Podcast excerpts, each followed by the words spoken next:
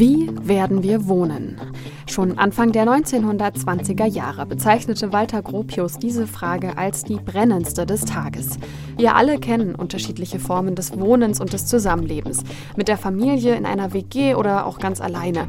Ganz klassisch in einem Einfamilienhaus, in einer Wohnung, vielleicht nicht ganz so klassisch, aber auch in einem Wohnwagen.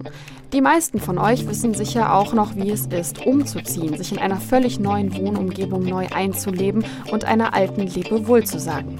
Vielleicht sind das ja auch für euch die Momente gewesen, in denen ihr noch am ehesten über das Wohnen und dessen Bedeutung in eurem Leben bewusst nachgedacht habt und könnt verstehen, warum große Persönlichkeiten wie Walter Gropius sich darüber geradezu den Kopf zerbrochen haben.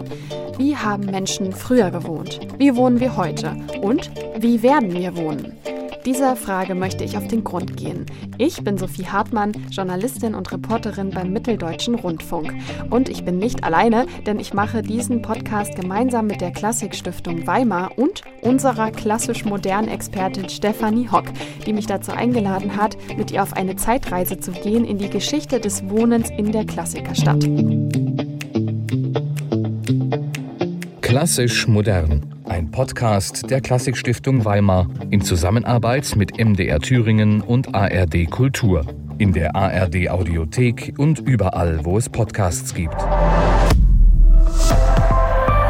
ARD